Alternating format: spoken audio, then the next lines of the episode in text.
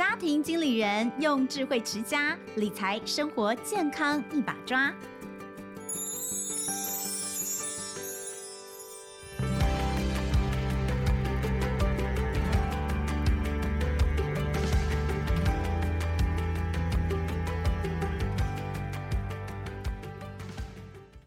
好，欢迎收听《亲子天下家庭经理人》，我是主持人肖彤文。还记得我们之前有一次在聊家庭投资理财，有一位老师告诉大家，嗯，我们不要花太多的时间、太多的精神在想自己怎么投资这件事情上，我们就专注很简单的投资方式，把大部分的时间都留去做更有意义的事情。这一位呢，我们今天又请他来到现场了，让我们欢迎乐活大叔施生辉老师。老师好，同文好，各位听众大家好。好，老师，这个上一次的节目其实呃在播出之后，我们回想蛮好的，就如同你每一次来上节目的时候跟大家所聊的，呃，因为大家都希望简单，但简单也希望有效率，所以我们要讲的今天主要聊的就是存钱投资。就是为了能够有更多的钱，因为有些人为什么要去投资呢？就是我现在赚的不够用嘛，所以我需要投资。那或者是呢？诶，我有钱，但是我怎么样让这个钱能够变得更多一些？哦，我的钱如果只是放在银行定存，看起来好像没有太大的效益。所以大概就是不拖这两部分。通常呢，如果有钱，然后钱不知道要放去干嘛而投资的这些人，我们基本上觉得他是幸运的。另外一群人呢，就是钱不够，我必须要投资让钱变更多。这种人通常都。觉得自己还蛮凄惨的，所以 我们就来看，到底应该怎么样让钱变比较多？呃，开源节流，你觉得哪个比较重要？都重要。嗯，开源之后没有好好节流，也是白开源了。嗯，我觉得这两件事情是同等的重要。嗯，嗯，你上次有讲到，你有本书就是专门在教小资族怎么存钱嘛？来看看，好。如果哎，我我先问哈，因为现在很多人都说啊，月薪三万要怎么存？我觉得如果是一位年轻人刚毕业就月薪三万，他其实已经比很多人好很多了。因为现在我们的起薪是两万三左右吧？嗯、哦，不太清楚了，不太清楚。那你记得你自己当年第一份工作的起薪吗？一九八五年，我第一份工作起薪一万三千块，哦，够低吧？乐活大叔也是从那个穷人起家。可是你那个时候，其实你，我记得你上次说你一开始就在证券业嘛？没有没有没有，一开始在天下杂志。哦，在杂志。对，负责广告承揽。那后来进了证券业，收入相相对好一点。但是那一万三千块其实还是有奖底薪啦，因为你如果是做业务的话，做业务有奖金啦。对。所以大概算起来有个两万块。大概两万多啦，大概业绩奖金大概会一倍吧，大概两万六啦。哎，拜托，一九八五年已经很多了，好不好？还好啦，因为天下杂志真的广告比较容易拉啦。你一九八五年好，我们算你两万六。好，本人我要讲一下，我一九九六年踏入职场，我晚你十一年，一九九八十五年嘛，民国八十五年嘛，对，我大学毕业刚踏入职场，我的第一份薪水是两万九啊。哦。好啦，我也同情你，好不好？欸、我玩你十一年，我也才多你三千。但是我底薪是一万三了，你如果不努力的话，是赚不到那个业绩奖金的。哦，我跟你讲，我一天发九条新闻、十条新闻，我超努力的，好不好？哎、欸，好，但是说真的啦，当年大家都光棍儿，对不对？嗯、你也就是一个人，一人保全家保，而且可能大部分时间，哎、欸，我不知道你家住台北吗？家住台北，所以跟父母住在家里，所以住在家里，哎、欸，真的相对好一些、啊。我也是，啊、所以我们其实都已经算幸运的人了，对，对，对，对不对？所以如果说今天是呃一个年轻人好，我们算他三万块，三万块如果是还没有结婚又住家里的话，其实还蛮爽的。还好，但是我对这些人做建议的话，嗯、我必须先假设他是租房子的。好，我们就用三万块来。好，怎么规划？因为你有曾经用三万块钱来教大家怎么存对存钱嘛，对不对？好，但是因为那个时间点有点久了，所以我现在会。纠正一下，你用通膨啊？对对对，因为以前希望一天 两百块钱吃饭，看来是不可能。怎么可能？好，这样子好了。嗯，我希望如果三万块钱，嗯，你不是把剩下来的钱拿去投资，而是先把钱存起来，那个钱拿去投资。所以三万块，希望你一开始就把六千块领走了，要去做定期定额的投资。六千块拿去做投资，你你怎么算的？好。没有，我觉得六千块相对是一个有效率的投资。你不要跟我说一个月只能花一千块定期定额，那太慢了啦。你不是用比例来算吗？我我不希望用比例。哦，你不喜欢用比例是不是？固定。对对对，因为你一个月十万块，你能够投资的比例才二十趴，那又太少了。所以我觉得绝对数字才是我追求的。万一你没有办法达到，你的生活上欠钱了，你就要去兼差。嗯，你若做不到，就要兼差。好，先拿六千块去做定期定额。嗯，不管是扣零零五零零零五六，或者台积电、兆丰金都可以，你自己决定。那个也可以定期定额啊，都可以定期定额。买股票也可以定期定额。对对，那是最现在最好的方法。好，剩下两万四，对不对？嗯。现在只好因为通膨的关系，一天给你两百五十块吃饭，好不好？嗯。五十块吃早餐，嗯，中餐晚餐一百块，嗯。但是你千万不要说你去吃，跟朋友去吃一客三百块，那也叫食，嗯，食衣住行娱乐嘛，那个叫乐了。超过一百块，我都觉得那个叫乐了。哦。你只能设定一百块，一百块勉强可以吃了。真的吃不到，我觉得你应该自己会点烹饪，嗯、自己带便当，嗯、努力的把那个食的部分控制在一天两百五，一个月就七千五嘛。嗯、好了，剩下来一万两千块给你做行跟住。嗯、我先假设你必须租房子，对，如果你不用租房子，这个钱我希望你很多还是可以拿来做投资，嗯、甚至你生活可以过好一点。我先假设你很拮据啦，嗯，一万两千块去租房子，你住得近。嗯，离公司近，嗯，通交通不用花太多时间，那租金一定贵，对，但是行就会减少，嗯，但你如果住得远，行会增加，用时间换钱，嗯，你住得远，嗯，那个房租相对便宜，希望一万二，你知道这样六千七千五一万二，剩下多少钱吗？嗯，剩下四千五，嗯，剩下什么事情？衣服，衣跟浴跟乐，嗯，你如果说。前面你都花很多，比如说吃你已经花很多了，你就会挤压到你的衣跟浴跟乐啊。但是衣服这个部分，我希望大家不要每个月去买，嗯，而是集中在打折的时候去买，嗯，衣服还是要买啊，但是希望大家不要买地摊的啦，嗯，虽然很便宜，穿不出去，情愿花多一点的钱买比较能够常常去穿的。这个时候你就要看别的人的。那个 YouTube 了，很多人教你简单的衣服怎么样搭配很好，所以这是重点。所以欲跟乐最后变成你可能必须牺牲的。那你如果希望欲跟乐还有，甚至食能够增加，我觉得就是兼差。嗯乐活大叔虽然写了十六本书，其实我之前呢还有写翻译过八本罗曼史小说，哈 一本有一万五千块的收入。如果你看过，说不定你看过我。翻的哦，搞不好有哎。骏马出版社那个罗曼史，罗曼史是很多女生在学生时代都有看 过的，可能看过我的，你就必须假的，对啊，因为那个时候我背了房贷，一个月要五万块，我跟我太太两个人加起来才六万块，大女儿还出生了，嗯，一定要兼差。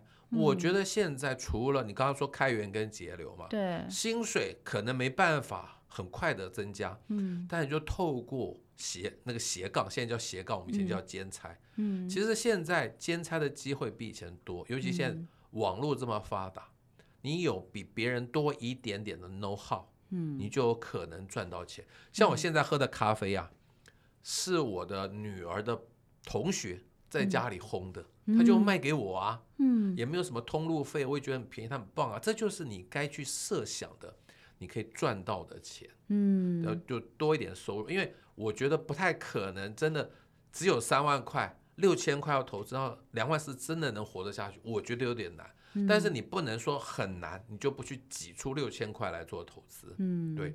所以我认为说，你就是要好好的省钱。怎么省呢？嗯、上一次我讲到需要跟想要，嗯，我再讲一个需要跟想要的例子。上次讲的是小孩子的球鞋嘛，Nike，Nike 的。嗯、这一次讲咖啡。嗯，你需要每天喝咖啡，你真的就不需要买到一杯一百五十块的。嗯，你在便利商店买到三十五、五十就好。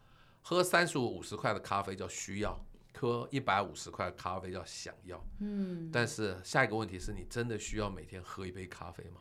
嗯，如果不需要，可以省很多杯的话，你就省下来了。嗯，其实省下来的钱不是在叫你去随便花费。下一个问题要想的是，你花出去的钱是支出。还是资产，嗯，回到那一百五十块一杯的咖啡，喝掉就没有了，这个叫支出，嗯，但是你一百五十块拿去做投资，买那个股息值利率五趴的，比如说台塑、什么兆丰金，大概都四到五趴，你那一百五十块会多六块八块钱出来，所以那杯咖啡不是一百五，是一百五十六跟一百五十八。花钱的时候你就想说啊，如果这个钱拿去做投资，是不是比较好呢？我这样分享一个最近我碰到的一个例子，非常的棒。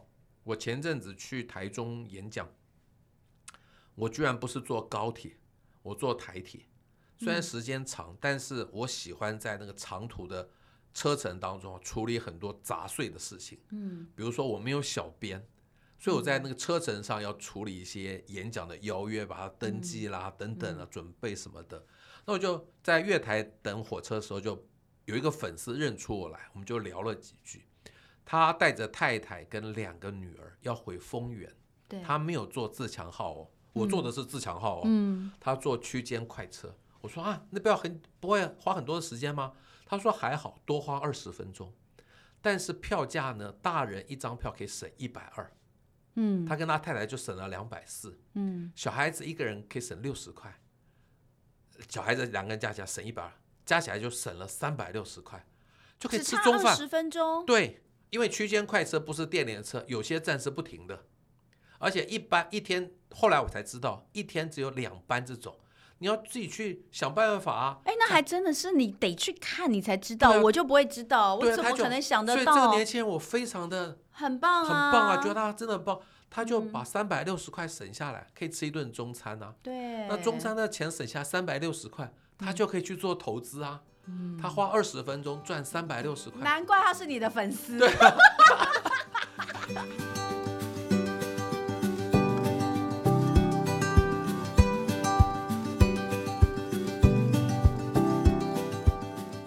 也不是啦，或什么人什么粉啊？对对对对，但我觉得很棒。但是其实我把这个这个故事啊分享在我的粉丝专业下面，当然有人持不同的看法。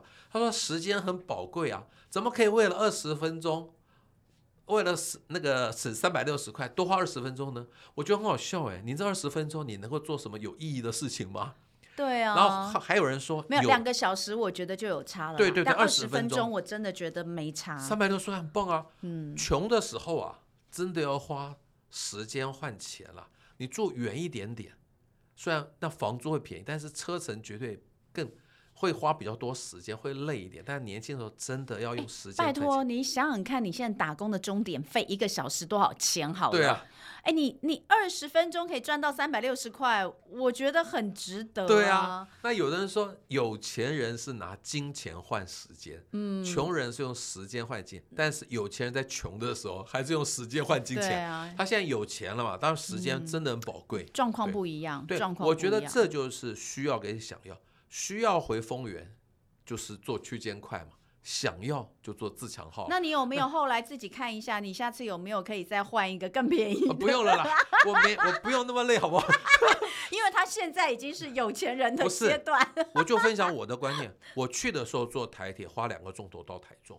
但我演讲完累了。你就坐高铁，我就坐高铁了，懂，对不对？因为你的那，因为对你来说多的那个两个小时，其实你并没有浪费，多一个小时，你并没有浪费，因为你处理很多事情，刚好是需要那个。因为现在车程上都可以做很多事情，你在车程上也可以听很多 podcast 的进修啊，所以车程真的没有浪费，比你去排队吃美食要好，因为排队吃美食大概就在划手机嘛。对对，我觉得车程是你可以好好利用，真的把车程情愿长一点，省一点钱，其实是有意义的事情。台铁会非常感谢你。对，所以后来有人说我是那个台铁区间快的叶佩文，我真的是情何以堪啊！这个如果是叶佩文，我也买单啊。对啊，对啊，因为很有道理。所以，不过我说句实在话，不容易，因为这些东西你想想看哦，它这个东西它是需要花时间，跟它需要花一些。他他要去找的，你说一般人不会想要这个，就是很简单的就。他不急着回去嘛，多花二十分有什么关系呢？嗯、但是省一顿饭，省饭的钱就可以去投做投资，这就是资产跟支出。好，如果下一个问题来，他问你说：“我干嘛要存钱呢？我为什么要存那么多钱呢？我为什么要过这么苦？我为什么一定要攒那个钱，不让我自己现在过好一点点，然后要攒那个钱去投资？我投资到最后到底为的是什么？”好。嗯，下面这句话就是来恐吓大家的。嗯，有准备的长寿是福气，嗯、没有准备的长寿是诅咒。啊、现在的人都会活到一百岁的。嗯，但是非常多的工作都会被 AI 取代。嗯、最近我去餐厅吃饭，扫 QR code 哎，根本没有跟我点餐呢。嗯，吃完饭就有付款机付钱呢，这些工作都会消失哎。年轻朋友们，你真的要小心，很多工作或许你四五十岁就跟大叔一样都被资遣了，有很多事情机器人都去。我最近去故宫南院吃饭，送餐的是机器人哎，真的假的？真的打扮成一个宫女一样过来，是机器人，机器人送来。他就送到你桌子旁边啊，你就拿，因为他是吃火锅嘛，嗯，所以很多工作会消失。你不好好现在存钱投资，万一你四十岁就没有工作，怎么办？你怎么活到一百岁啊？你不要跟我说你不想活那么久，你就是会活那么久啊。你现在真的要努力存钱，存钱才可以开始投资。但是很重要的点，不要辛辛苦苦存钱，最后就随随便便投资就赔掉。嗯，很多人投资希望。提早财富自由，就希望比较造进、比较投机一点。对对，其实非常非常危险，嗯、情愿慢慢赚、久久赚，才能稳稳赚。嗯、对，嗯、所以存钱是为了投资，不存钱不可能开始投资。嗯、存钱之前，我再分享我的故事。嗯，还要找钱。嗯，把家里不要的东西找出来，卖掉。嗯。我分享我二零零三年离开职场之后啊，嗯、那个时候我在证券之前在证券公司上班嘛，我们每一季都会做西装给我们，男生有西装外套、白衬衫、嗯嗯、西装裤。嗯、我一套西装跟两件同色的西装裤就整套了，卖九百九十块。嗯，一天卖掉十套。嗯，因为我坦坦白说不太需要正式的场合，我留下几件好一点，而且坦白说了，公司做的制服都不太。样式都很古板了，嗯，但是九百九十块，你是个年轻人，你就买去，很划得来啊，嗯。然后我还因为我太太是打板师，她会帮我量尺寸，嗯，甚至我说你来面交，嗯，可以到旁边的那个素食店啊，我还帮你改吗？不是，当然不是改了，就是你穿合身了，你再买走啊，哦，当然不是改，我哪有那个闲工夫改啊，哦，就是差不多跟我的身材，我就说我大概一百六十七公分嘛，大概七十公斤嘛，然后量都给你嘛，一天卖掉十套。家里这些东西摆在那边也是浪费，情愿拿出来卖，就一万块了耶。对啊，我更厉害的是卖白衬衫嘞。嗯，那时候白衬衫，因为金融业都是穿白衬衫，对对对，不可能穿花的。对，那个白衬衫因为很久没穿了，哦，还有袖口还泛黄哎，领口也泛黄哎。嗯，我在那个拍卖网站就说领口袖口泛黄，五件卖四百块，嗯，卖掉了。我太太说哪有可能？嗯，就卖掉。我还特别问为什么要买，问那个买家为什么要买，他说我先生是。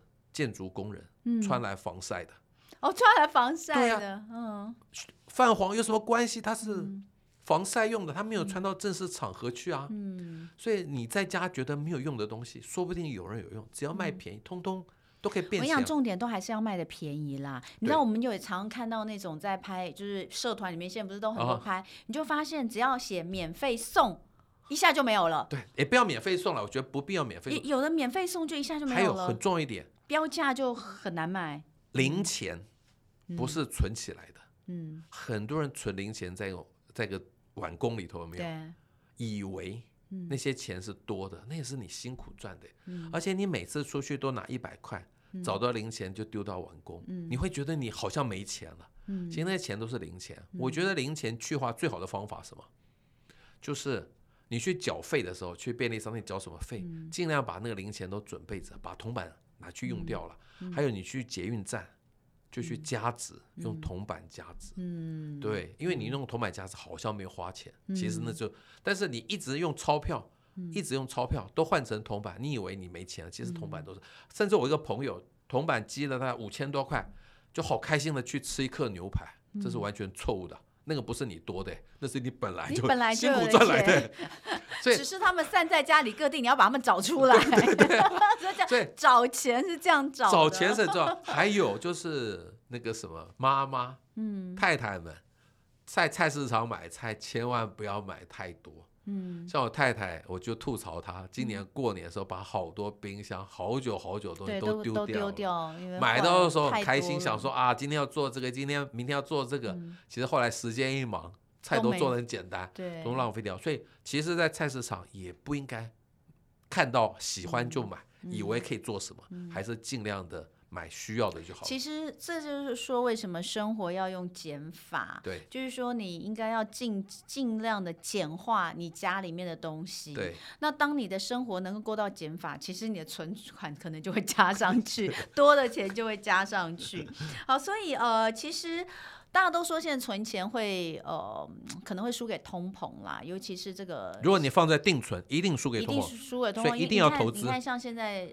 国际也有点动荡，所以大家都担心会有通膨的情况。不是担心，是本来就存的，现在大概就三趴了。而且现在真的什么东西都好贵，什么都涨哎、欸。而且现在都年轻人啊，算术很差，嗯，涨价就是五块十块涨，已经不会算一块两块了。我们小时候还是五毛一块涨，对不对？现在都五块十块。很可怕，你知道那个五块十块涨啊？我这样随便算一下都是二十趴哎。对啊，它的涨幅都是二十趴，可是你的感受是五块钱、十块钱好像还好，但它其实是涨幅是二十趴哎。有一个我们家附近的小笼包从五块涨到十块，它没有涨到八块，它只有涨一倍。涨到十块，天哪，直接涨一倍，因为它不会算，因为八块很难。对啊，它不会算八块啊。那我们要怎么投资才不会输给通膨？定存已经知道不可能嘛。对。那要做什么？一定要找到至少打败通膨的标的，一定要有五趴以上。我觉得金融股是一个存股的好标的。嗯。因为金融股啊，它的。获利的成长空间不大，嗯嗯、所以他都会把赚到的钱通通发给大家，嗯、尤其是官股，嗯、因为政府也需要钱嘛。嗯、但你如果是投资电子股，他们需要把钱留下来做研发、做扩厂，所以赚的钱不一定都发给大家。我认为金融股是很好的存股标的。有，你上次有跟我聊到金融股，你你讲的就是说以现在来说，是不是？因为每一个阶段每个阶段不一样嘛。对。比如说你以今年的看起来，你觉得金融股是适合投资？但是有一点慢了，摩黑黑马后了。以前金融股大概还有五趴，我随便举例，去年年初的时候，兆丰金才三十二块，嗯，那最近已经到四十二块以上，嗯，其实它的股息值利率接近四趴而已。本来有五趴哦，嗯、但现在大家找不到好的标的，就还是去追，对，去追。所以金融股现在以前大概每一只都有五趴，嗯，现在大概剩下四趴了，嗯，但是还是可以找到五趴的，你要赶快去找，不然你再再不找，再不 action，再不行动的话，嗯、可能以后都只有四趴。但四趴好歹啊，嗯、也打败通膨。嗯、那还有一个，如果你现在在付房贷。嗯，现在房贷利率是一点三趴。嗯，我希望你不要急着还，拉得越长越好。嗯，比如说你在兆丰金借钱买房子，你要付房贷给兆丰金嘛，他收你一点三趴的利息，嗯，那你就去买兆丰金的股票。嗯，他给你四趴到五趴的股息值利率，所以虽然时间拉很长，利息要缴很多，但是你的股息会赚更多。时代不同了，现在要拖久一点，因为现在相对轻松嘛。其实现在买房子难的是头期款，嗯，后面的房贷基本上跟房租一样嘛。嗯，你存钱拿来投资，嗯，赚到的钱，我觉得应该去买房子做保值。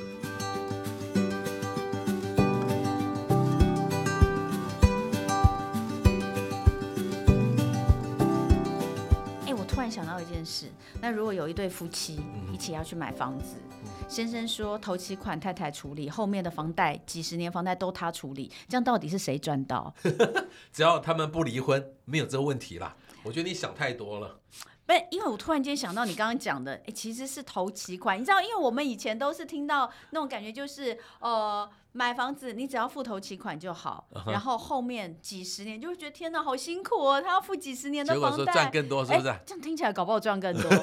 如果以长期来看，不，我觉得这事情大家不要算的那么精啦。嗯，婚姻幸福就是好事啦。嗯，如果这样子能够婚姻幸福，就这样做吧。嗯，对对对。好，所以我们刚刚讲哦，反正投资呃定存是绝对比较在目前来看起来真的是比较不建议的。那呃，如果要投资的话，刚刚讲哎，现在来看的话，金融股它可能这个呃获利的利率五趴以上的还不错。但是哎，我想问哦，因为你一直告诉大家 ETF 嘛。好，那零零五零零五六有没有专门专注在金融股的 ETF？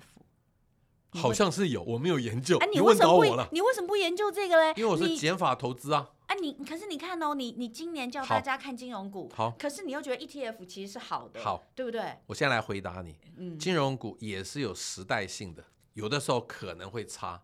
哦，对不对？所以我们不要选产业，我们还是选大盘比较好。嗯，所以我还是减法投资，我不想去研究各个产业，产业都有周期性嘛。嗯，那现在是因为金融股，为什么？嗯，因为现在大家不知道买什么，因为好像股市高点，金融股就出头了。嗯，如果股市到了低点，电子股都跌到那个合理的投资价值的时候，谁还去买金融股啊？大家都去买电子股啊。没错。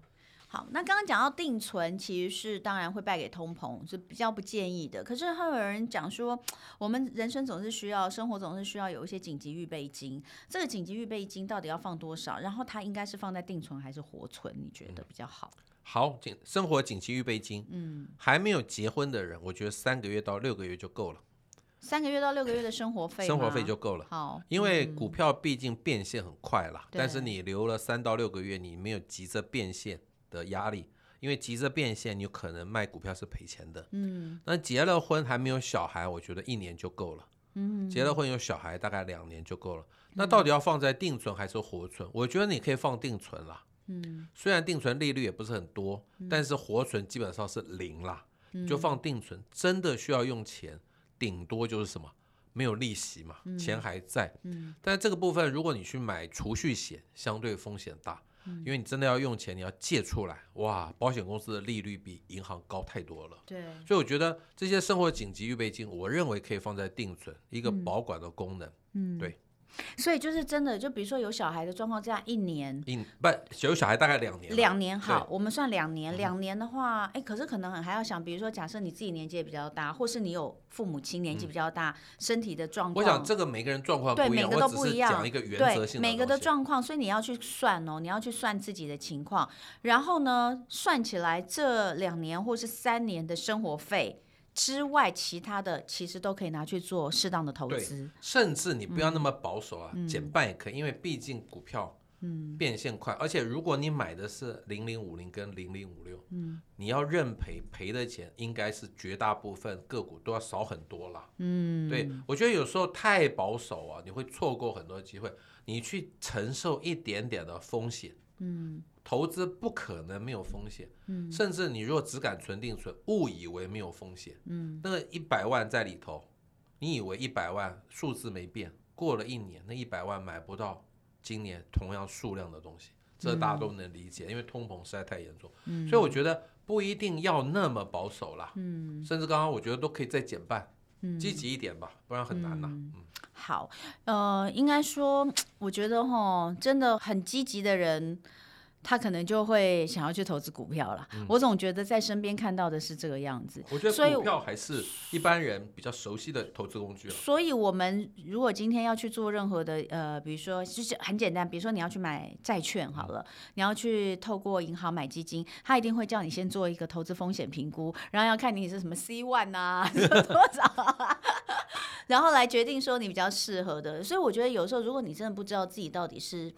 适合投资什么样，或者你也不知道自己算是保守还是还是还是比较呃积极派。其实去做一些那个东西，我觉得还不错。算是健康检查。我我每一年也都是透过那个来发现自己其实有一点变化的，就是每一年他就是他李专都会叫我再做一次啊，uh. 就可以做一点变化。我觉得还是一下了解一下自己呃自己能够对于风险的承担的一个，除了是现实的状况之外，你也要去评估自己的心理状态，能够对风险承担的。有的时候你事实上你是可以。承担，但你心理上过不去，那我觉得这个也是不行，会让你觉得很难受，会觉得我赔了那么多钱，我很难受这样子哦，这个也是不行的。